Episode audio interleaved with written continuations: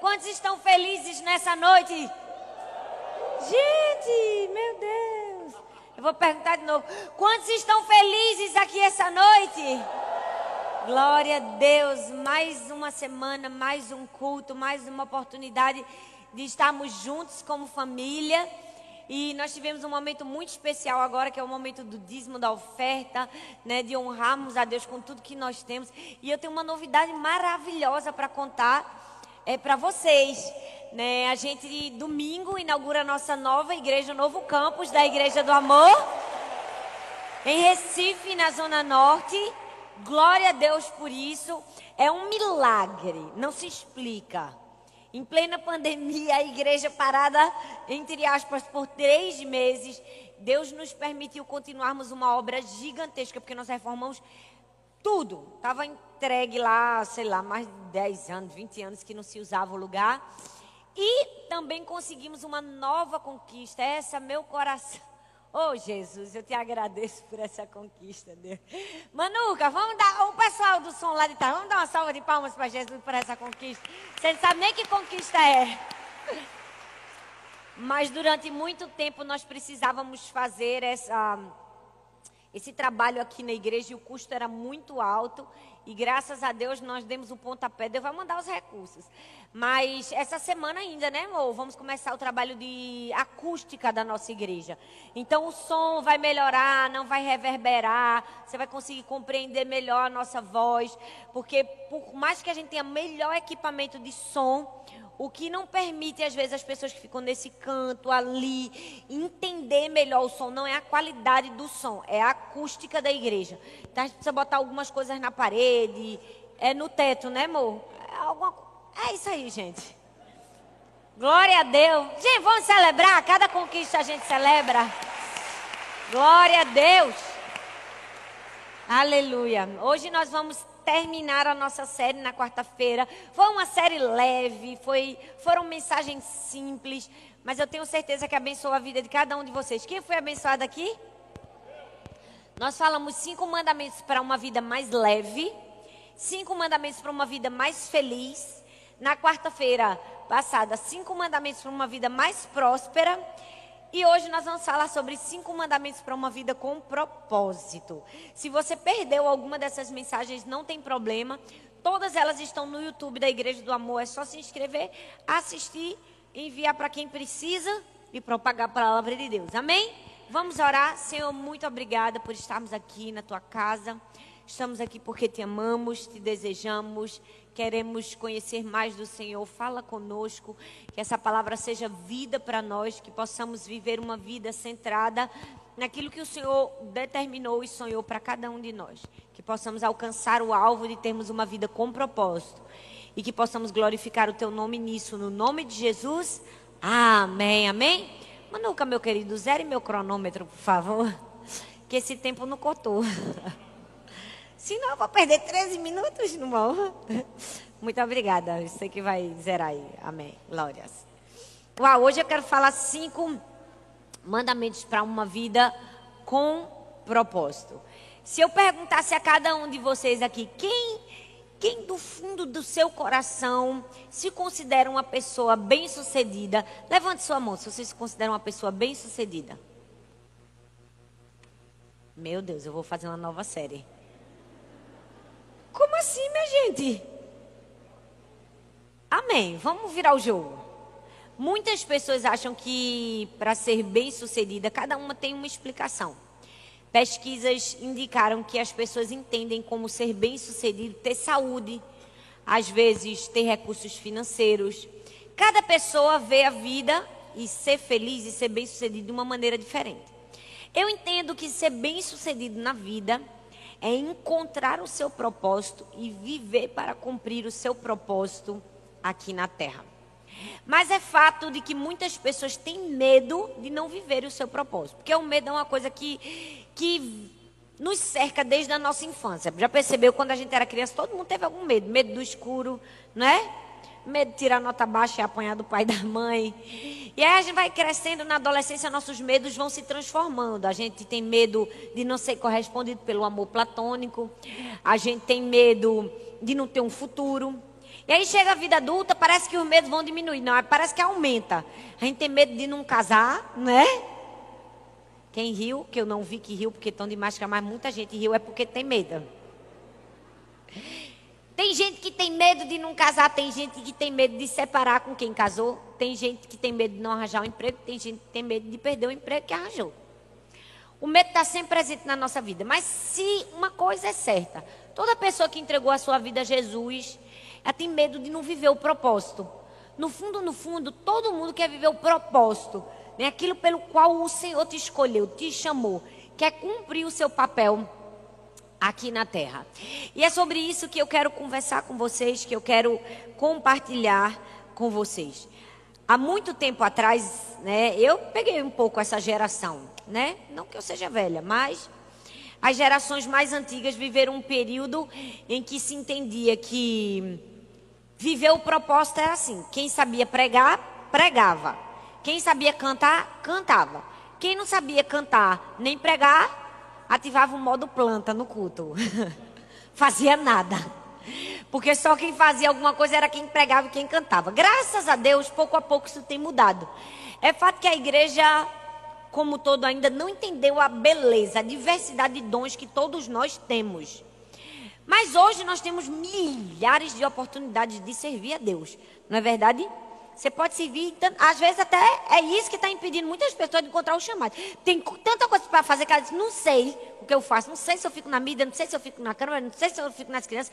Enfim, hoje eu quero compartilhar com vocês uma dúvida que muitas pessoas me perguntam. Como eu descubro o meu chamado, o meu propósito, o que eu nasci para fazer? Como eu posso cumprir o meu propósito? Sabe, eu acredito piamente que há princípios para todas as pessoas. Princípios que valem para mim, para você, para qualquer pessoa. Mas Deus tem um plano personalizado para cada pessoa. Deus tem um propósito diferente para cada um. Por quê? Porque nos fez de maneira diferente, nos fez de maneira única e singular. Então, mesmo que o mesmo princípio que eu tenha que obedecer, você também tem que obedecer. Deus tem um plano diferente para mim e para você. Amém, gente? Então, qual é a chave da coisa? Descobrir o nosso plano e cumprir o plano que Deus nos chamou. Mas para isso a gente vai ter que aprender algumas coisas que eu quero compartilhar com vocês hoje, alguns mandamentos, algumas lições. E a primeira delas a gente aprende com uma tartaruga. Gente, uma tartaruga para sair do canto, sabe o que ela precisa fazer? Não sei se você já viu. Ela precisa esticar o pescoço. Já viu uma tartaruguinha andando, a bichinha? Ela anda bem devagarzinha, mas ela bota a cabecinha para frente. E na vida é assim, para a gente cumprir o nosso propósito, mesmo que a gente ande bem devagar, a gente precisa estar com o pescoço esticado, olhando para o alvo, olhando para o propósito que o próprio Deus desenhou para a gente. Por quê? Porque muitas distrações vão aparecer no meio do caminho. E as distrações nos impedem de viver o nosso propósito, de viver o nosso chamado. Então vamos lá, cinco mandamentos para viver uma vida com propósito. Primeiro deles, conheça a si mesmo. Se você quiser anotar, pode anotar, porque quem anota cresce mais, aprende mais, entende mais, é mais inteligente, é mais preparado, é mais sábio, é, é mais tudo, gente. Eu, hoje eu peguei meu celular para escrever um texto. Gente, eu encontrei tanta coisa no meu celular, tanta coisa, tanta coisa. Eu disse, meu Deus, como vale a pena anotar quando você está junto de uma pessoa sábia? Então, se você vai ouvir a palavra de Deus, na palavra de Deus tem sabedoria, você também vai anotar. Amém, minha gente? Glória a Deus que no próximo culto eu não vou precisar falar mais isso. Conheça a si mesmo. Romanos 12, versículo 3 diz assim: Por isso, pela graça que me foi dada, digo a todos vocês: Ninguém tenha de si mesmo um conceito mais elevado do que se deve ter, ao contrário, tenha um conceito equilibrado. Fala comigo, equilibrado de acordo com a medida da fé que Deus lhe concedeu. A Bíblia diz em Romanos que todo mundo precisa ter um conceito a respeito de si mesmo, ou seja, um senso de valor, um senso de propósito. E esse conceito precisa ser equilibrado. Nem pode ser para mais, nem pode ser para menos. Por quê? Porque nessa corrida para descobrir, descobrir viver o nosso propósito, a gente precisa, antes de tudo, conhecer quem nós somos e aquilo que nos define. Não é uma roupa que define quem a gente é. Não é a cor da nossa pele que define quem nós somos. Nem o lugar onde a gente nasceu. Nem de quem a gente é filho. Não é um nível de parentesco. Não é o nome. Não é o sobrenome. Nada disso define quem nós somos. Existe algo que nós precisamos entender que o exterior não diz quem nós somos. O que define quem nós somos é a nossa filiação. Somos adotados por Deus em Cristo Jesus. Somos filhos de Deus. Essa é a primeira definição de quem nós somos. E sendo filhos de Deus, gente, a gente tem muita coisa boa. Até ou não tem? A gente tem mais semelhança, a gente é herdeiro. Meu Deus do céu, se eu fosse falar tudo que acontece na nossa vida, só pelo fato da gente ser filho de Deus, a gente ia só falar sobre isso aqui. Então, a primeira coisa que eu indico a você é: entenda que você é filho de Deus. E o que é que acontece com você pelo fato de você ser filho de Deus? Amém? Todas as garantias que um filho de Deus recebe. Isso é quem você é. Mas não somente isso, como filhos de Deus. Deus colocou, Deus depositou tesouros dentro de nós. Gente, eu tenho certeza, Deus gosta de esconder umas coisas valiosas. Por quê? Perceba que isso é um princípio geral. Tudo que é valioso a gente esconde. Esconde ou não esconde? Ixi, minha gente, você não vai me ajudar, não? Esconde ou não esconde? Claro que esconde. Por exemplo, o que eu escondo na minha casa? O que eu guardo bem escondidinho? Minhas joias, minhas coisas que eu acho que é preciosa para mim. O que Arthur esconde? Chocolate. Cada um tem uma, né, perspectiva daquilo que é valioso e esconde. Mas glória a Deus que Deus deu sabedoria, não somente para a gente esconder, mas também para a gente achar. E esses dias eu achei, porque ele mesmo se denunciou nos stories. Dentro do Close fazendo stories, eu achei uma caixinha vermelha lá em cima, ó no vídeo. Quer dizer, minha irmã achou. Eu disse, achei um lindite escondido. Comi. Porque escondeu mais mal escondido. Mas tudo que é precioso a gente esconde. Então Deus escondeu muito ouro, muitas coisas preciosas dentro de nós. Qual é o nosso papel? Descobrir, achar, conhecer aquilo que nós temos de mais especial, nossos dons, talentos, habilidades, aptidões. Agora deixa eu te dizer, muita gente se empaca aí igual a burro, diz assim, não sei, não estou conseguindo ver, não enxergo. Porque no fundo, no fundo, ela quer que alguém faça o trabalho de dizer para ela. Mas esse trabalho é de alguém? É de alguém, gente? As pessoas podem até nos ajudar nisso. Mas esse principal trabalho pertence a mim e a você. Quando conhecemos a Deus, conhecemos a nós mesmos. Então, quanto mais buscamos a Deus e descobrimos quem Ele é, também descobrimos quem nós somos. Também descobrimos esses tesouros escondidos. Você entende? É assim que se descobre os tesouros escondidos, buscando a Deus, conhecendo a Deus. E quanto mais conhecemos a Deus, mais conhecemos a nós mesmos. Por quê? Porque, infelizmente, às vezes a gente não descobre os tesouros escondidos de Deus dentro de nós. Por quê? Porque usamos algumas máscaras. Nesse momento, todos vocês estão de máscara. Eu sou a única pessoa que está sem máscara. Mas na vida nós usamos muitas máscaras porque não sabemos quem nós somos. Tem gente que usa a máscara da vítima. Já viu? Ninguém perde para ela para desgraça. Se a pessoa está doente, ela está mais doente. Eu tenho úlcera, ela também tem, mas a minha úlcera sangra e a sua não sangra. Já viu? A vitimização é uma máscara que esconde inseguranças, incertezas. A superioridade também é outra máscara. A arrogância também é outra máscara. Né? A prepotência, a pessoa que se acha o melhor, na verdade também está escondendo inseguranças. O que é que a gente precisa saber? A gente precisa descobrir quais são as máscaras que estão escondendo quem nós somos de verdade. A gente precisa trabalhar para enxergar, para observar e descobrir quem nós somos de verdade. Mas como é que se faz isso? De maneira intencional. Não se revela naturalmente assim, bah, pode acontecer. Mas qual é o certo? É você buscar diligentemente conhecer quem é você. Porque a partir do momento que você conhece você, conhece seus dons, seus talentos, vai ser muito mais fácil viver o seu propósito. Sabe por quê? Porque tem muita gente que diz assim, pastora, não sei para que eu fui chamada. Se não sabe para que foi chamada, descobre para que não foi chamada. Já é um grande começo. Entendeu?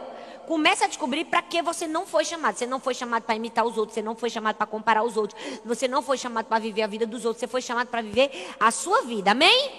Então, primeiro mandamento, conheça a si próprio. Encontre seu elemento. Encontre o lugar onde você brilha, o lugar onde você produz. É isso que você precisa para começar essa jornada do seu propósito. Por quê, gente? O leão, o leão é o rei do quê? Da savana, da floresta. É ou não é, minha gente? E o peixe é rei aonde? No mar. O leão tem como ser rei no mar? Tem, gente. E o peixe tem como ser rei na savana? Pois é, é sobre isso que eu estou falando para você. Você precisa encontrar seu elemento. O lugar onde você brilha, o lugar onde você produz, o lugar onde você se destaca. Porque a partir daí, o seu propósito vai se alinhando a você. Tem gente que diz assim, pastora, já orei, eu fiz jejum, eu fiz propósito. Eu peço a Deus, eu vou nos cultos que tem as revelações. Eu digo, Deus, me fala qual é o meu propósito.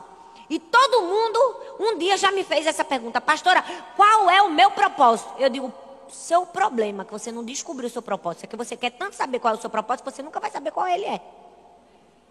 Porque você vive para descobrir uma coisa que, na verdade, vai se revelar a você à medida que você se desenvolve. Pega essa chave. Como é que o propósito se revela a mim? À medida que eu cresço. À medida que eu me desenvolvo, à medida que eu trabalho, à medida que eu faço alguma coisa. O problema é que as pessoas querem ficar na passividade. Elas querem sentar e dizer: Deus, fala agora comigo, Pai. O que eu vou fazer da vida? Qual é o meu propósito? Deus dizendo, eu vou falar nada não. Descobre tu. Porque Deus não é obrigado a obedecer a gente, é gente. É gente. Como a gente descobre o nosso propósito? À medida que a gente se desenvolve. Quanto mais você trabalha, busca, estuda, quanto mais você se dedica, pouco a pouco você vai descobrindo seu propósito. Quer ver? Você começa a fazer uma coisa e diz: Isso aqui não deu certo para mim, não. Não nasci para fazer isso. Olha aí. Já é uma direção para o seu propósito. Não é isso. Aí depois você faz outra, outra. Também não é isso. Aí depois você faz outra. Não é isso. Aí vai ter uma hora que você vai fazer alguma coisa. Rapaz, tô achando que é isso. É assim que o seu propósito se revela a você. Entendeu? Não sou eu que vou dizer qual é o seu propósito. Não é sua mãe, nem seu pai. Nem Deus vai querer descer, descer um anjo com um querubim dizendo: Seu propósito é. Não. É simplesmente um processo de conhecer quem você é. E conhecemos quem nós somos conhecendo quem Deus é. Amém, gente? Segundo mandamento para viver uma vida com propósito: seja amigo da disciplina. Fala comigo, disciplina. Não, mas fala com vontade, disciplina. Provérbios 23, versículo 12 diz assim: Dedique a disciplina o seu coração e os seus ouvidos às palavras que dão conhecimento. Uma das grandes chaves para a gente descobrir o nosso propósito e viver o nosso propósito é fazer uma lista de coisas que a gente não deve fazer. O problema é que a gente só quer fazer a lista das coisas que a gente deve fazer. Mas a gente primeiro precisa fazer as que a gente não deve fazer. Porque você já percebeu que são as coisas que a gente não deve fazer, que atrapalham a gente de fazer as que a gente deve? Se a gente fizer primeiro as que não deve, a gente vai conseguir fazer as que deve. Quer ver? Você deve ler a Bíblia. Mas às vezes você não consegue ler a Bíblia, porque você não fez a lista do não deve. Não deve ficar duas horas no WhatsApp, não deve ficar três horas no Instagram, não deve passar dez minutos a mais dormindo. Se você faz primeiro a lista do que você não deve, você vai conseguir fazer a lista do que você deve, entende? Amém, minha gente? Amém, minha gente? Então, o que é que você precisa? Você precisa ser amigo da disciplina. A falta de consistência, de perseverança, é um dos maiores erros das pessoas indisciplinadas. Por quê? Porque a gente nunca vai ser o que a gente faz uma vez perdida na vida. A gente vai ser aquilo que nós fazemos com constância, com perseverança, todo dia. Você entende? Quando nós temos constância, nós temos disciplina. E quem tem disciplina descobre e vive o seu propósito. A Bíblia diz que Daniel orava quantas vezes ao dia, gente? Três vezes ao dia. Isso nos fala de quê? Nos fala de constância. Nos fala de disciplina. Toda pessoa disciplinada é uma pessoa que vive o seu propósito. Toda pessoa indisciplinada não vive nada, perde tempo e é um Zé Ninguém na vida. Nós precisamos de disciplina para vivermos o propósito de Deus. Mas tem gente que acha que é assim. Ela nunca orou. Aí de repente ela disse: Agora eu vou ser disciplinada. Aí no outro dia ela quer orar três horas. Não vai orar, filho. Não vai dar certo.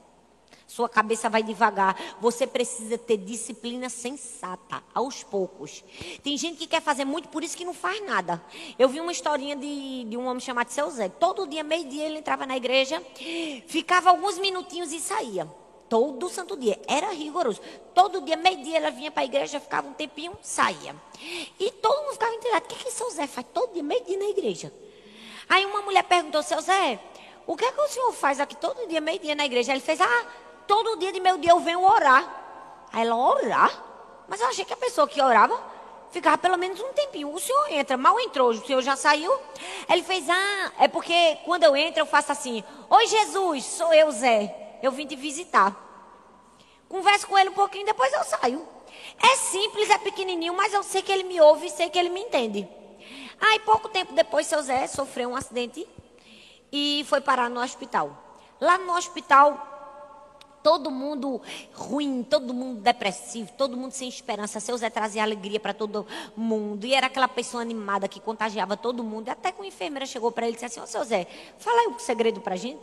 Fala aí o segredo dos do Senhor, mesmo no meio da desgraça, vamos dizer assim, viver tão bem. Ele disse: Ah, é por causa da minha visita. Todo dia eu tenho uma visita. Aí ela ficou: Uma visita? Mas eu nunca vi uma visita, nunca vi ninguém visitar seu Zé. Ele fez, ele vem todo dia, meio-dia, ele aparece na minha cama, diz: Oi Zé, sou eu, Jesus, eu vim te fazer uma visita. Ei, às vezes a gente está esperando pelo extraordinário e perde a beleza do ordinário. O ordinário existe na constância. É muito melhor todo dia você dizer: Oi, Jesus, sou eu, Talita. Eu vim te fazer uma visita.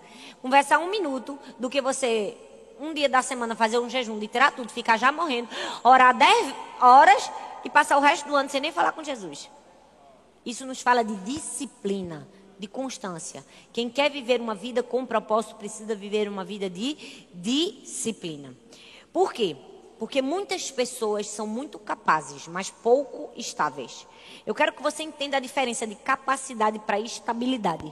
Você pode ser capaz, mas pode ser instável. Você pode ter dons, talentos e aptidões, mas a sua instabilidade pode roubar a sua capacidade. A Bíblia diz que Moisés era um grande líder, mas ele tinha uma instabilidade na vida. Qual era a instabilidade dele? Ele era iracundo. E Deus já estava tentando tratar com aquela instabilidade dele. Ele não se deixou tratar com a instabilidade dele, perdeu de entrar na terra prometida. Por quê? Porque a instabilidade dele roubou a capacidade dele. Nós precisamos aprender que mais do que capacidade, nós precisamos de estabilidade. Nós precisamos de constância para viver o nosso propósito. Nós precisamos de disciplina. Para quê? Para que a instabilidade não bloqueie nossa habilidade. Não deixe a instabilidade bloquear a sua habilidade. Quer ver? Tem muita gente que tem dom para aprender a tocar piano. Mas a pessoa não estuda sempre não toca bem. Adiantou de quê? O que foi que perdeu e que roubou a habilidade dele? Foi a ins... Ixi, minha gente. Foi o quê, minha gente? Você não está prestando atenção, não? foi a instabilidade. Amém. Glória a Deus. Que a instabilidade não nos roube. Amém?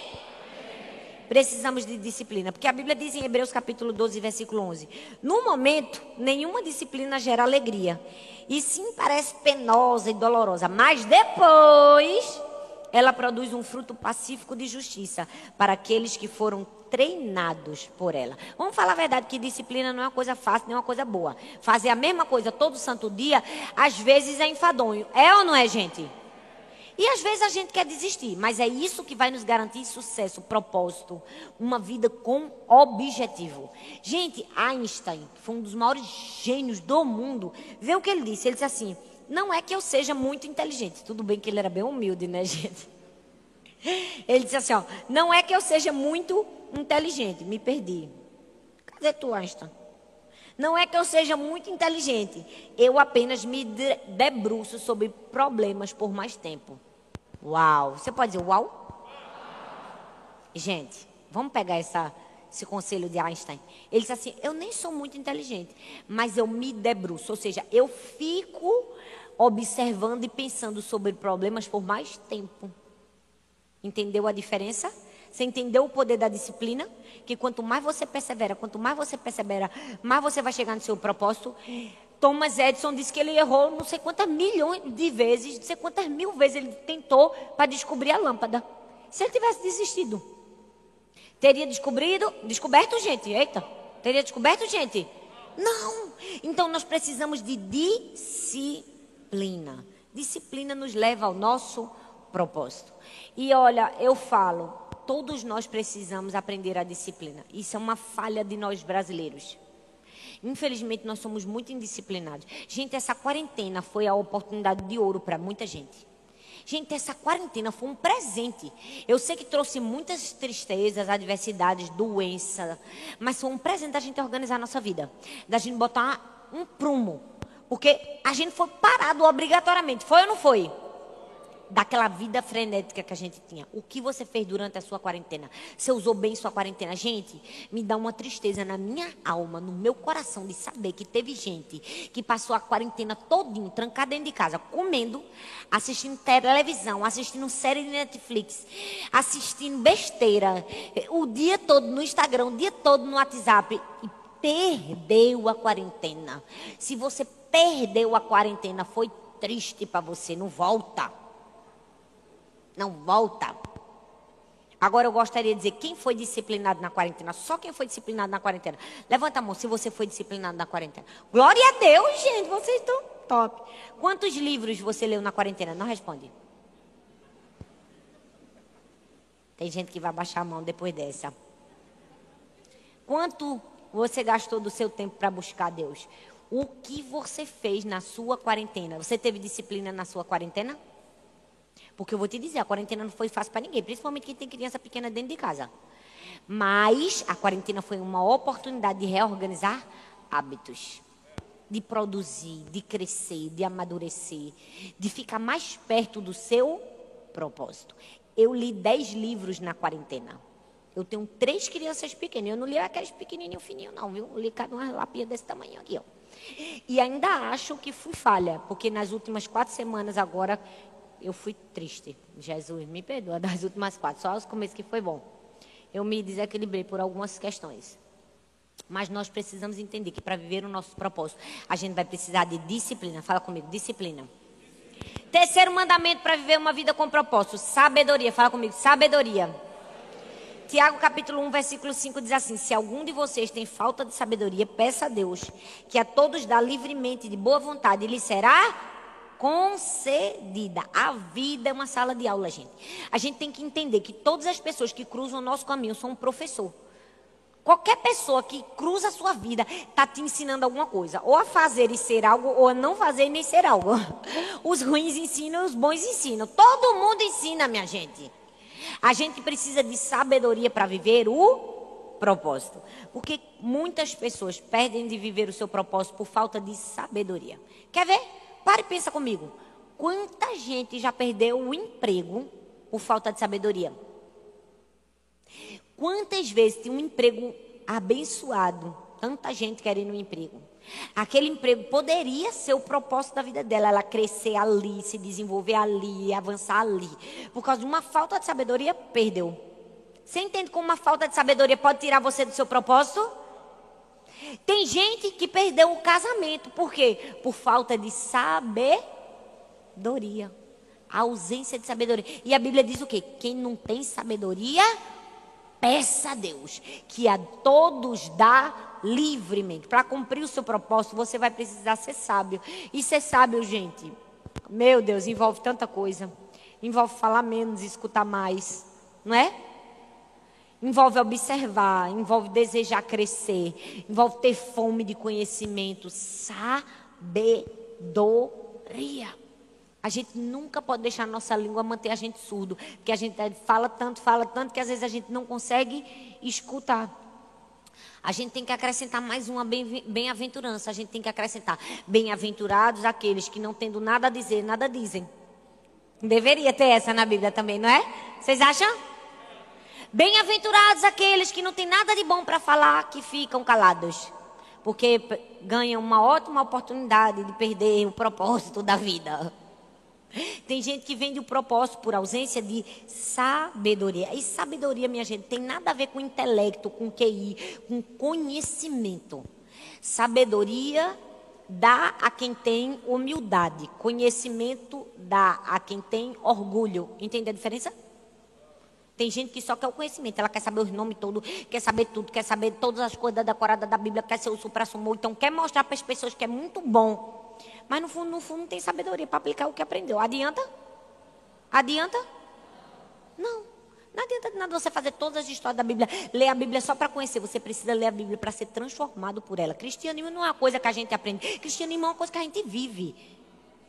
Que nós somos transformados. Não é simplesmente um código de doutrinas. É um código de mudança de vida, de transformação, que nos dá sabedoria. Amém? Então, o terceiro mandamento tenha sabedoria. Quarto mandamento, não deixe nada te parar. Vocês estão tão parados. Ô, minha gente, eu tenho, tenho para mim que o povo ainda está reaprendendo a participar dos cultos. Vocês esqueceram, foi? Três meses, quatro meses. Vocês estão parecendo que estão morrendo. Quando vocês rirem, faça assim para eu ver que você está rindo. Porque está todo mundo de máscara. Então, olha só, eu vou ensinar vocês. Isso aqui é uma igreja. Essa aqui são as cadeiras. Eu sei que demorou muito tempo, porque a gente passou muito tempo assistindo culto de pijama. Mas agora não é mais assim, não, tá? Aí a gente participa, a gente diz amém, glória a Deus, aleluia, é isso mesmo. Ah, é, pronto. Pegaram? O que é que você precisa para cumprir o seu propósito? Não deixe nada de parar. Romanos 5, 3 ao 5 diz assim: Não só isso, mas também nós nos gloriamos nas tribulações. Porque sabemos que cada tribulação produz perseverança, e a perseverança é um caráter aprovado. E o caráter aprovado, esperança, e a esperança não nos decepciona. Por quê? Porque Deus derramou o seu amor em nossos corações por meio do Espírito Santo que nos concedeu. A gente faz o quê? A gente se gloria na tribulação. Ou seja, a gente tem alegria nos problemas. Por quê? Porque os problemas nos ensinam a ter perseverança. É como se a Bíblia estivesse dizendo: os problemas nos ensinam a não parar. Isso foi um tapa na cara da gente. Porque a gente só quer viver uma vida, ó, paz e amor. Mas é o problema que te ensina a ser resiliente. É o problema que te ensina a ter força, a continuar lutando, a não desistir, a não parar. Por quê? Porque quem desiste nunca é lembrado. Só é lembrado quem continua, quem persevera. Nas Olimpíadas de 84, alguém se lembra de uma mulher chamada Joan Benoit? Não. Ela foi a ganhadora das Olimpíadas, medalha de ouro, mas ninguém se lembra dela. Lembra de uma das competidoras que machucou a perna e se arrastou por quilômetros para passar a linha de chegada. Aquela mulher nunca foi esquecida. Sabe por quê? Porque quem desiste é apagado da história, mas quem persevera deixa um legado. Nós precisamos aprender a perseverar para deixar um legado. Nós precisamos ir até o fim. A gente não pode desistir, a gente não pode deixar nada nos parar. Porque como nós queremos ser lembrados. Gente, a Bíblia fala que Davi foi lembrado por quê? Porque matou o gigante Golias. Foi ou não foi? Sansão foi lembrado porque se deixou destruir por Dalila. Na vida você será lembrado ou pelo inimigo que você matou ou pelo inimigo que matou você. Aí é você que escolhe. Você vai precisar descobrir: eu vou ser vencido ou vou vencer? Você precisa escolher a boa parte. Você precisa escolher perseverar. Você precisa escolher não desistir. Você precisa não permitir que nada te pare. Sabe por quê? Porque no caminho do nosso propósito vai ter cansaço, vai ter fadiga. Vai ou não vai? Vai. Mas nós precisamos entender que fadiga e desânimo não são sinais para a gente parar, são sinais para a gente usar a reserva. Quando você estiver cansado, quando você estiver desanimado, não é hora de você parar, é hora de você puxar da onde você não tem. Aquele gásinho, aquele combustível do fim e usar. Eu posso até dizer que eu estou aqui nesse, nesse, bem nesse estágio aqui, hoje. Mas eu não desisti, eu estou aqui, amém?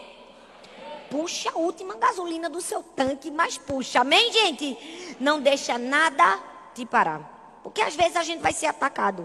Vai ou não vai? Faz parte do treinamento dos guerreiros. Para vencer grandes batalhas precisa ser atacado.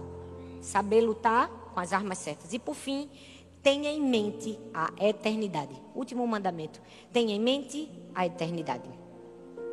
Viva uma vida pensando na eternidade. A Bíblia diz, portanto, meus amados irmãos, sede firmes e inabaláveis, sempre abundantes na obra do Senhor, sabendo que no Senhor o vosso trabalho não é vão. Por isso prossigo para o alvo a fim de ganhar o prêmio do chamado celestial de Deus em Cristo Jesus. Nós não estamos aqui para cumprir o nosso propósito simplesmente de termos uma profissão, de casar, de termos filho, mas de cumprirmos um chamado maior. Não podemos nos esquecer da eternidade.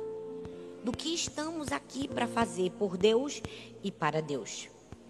Eu participei uma vez de uma conferência numa igreja chamada Saddleback Church, a igreja do pastor Rick Warren. Escreveu uma vida com propósito. Uma das maiores igrejas mais influentes do mundo. Nunca vou me esquecer desse dia. O pastor Rick Warren disse que quando o pai dele estava morrendo, ele no leito de morte, nos últimos momentos do hospital, ele dizia assim: apenas mais um, Senhor, apenas mais um. Me deixe falar do Senhor para apenas mais um. E toda enfermeira, e todo médico, e toda pessoa que entrava, ele falava de Jesus. E ele morreu dizendo apenas mais um. Sabe o que é isso? Isso é viver uma vida com propósito e com os olhos na eternidade. Você pode ficar em pé no seu lugar? Eu quero convidar você a viver uma vida com propósito. Você viverá essa vida quando você conhecer a si mesmo, quando você for amigo da disciplina, quando você tiver sabedoria, quando você não permitir que nada te pare. E por fim, quando você nunca se esquecer da eternidade. Quando você nunca se esquecer que o seu propósito é maior que você que sua missão é maior do que qualquer cansaço, que o seu chamado é maior do que qualquer ferida. Quando você entender que quando você diz assim, não dá mais para mim, você vai no tanque reserva e diz: tem um restinho de gasolina para eu buscar. Tem um restinho para eu puxar. Senhor, nós estamos aqui, Pai, porque não queremos viver uma vida mediana, medíocre, vazia, rasa. Queremos viver uma vida com propósito.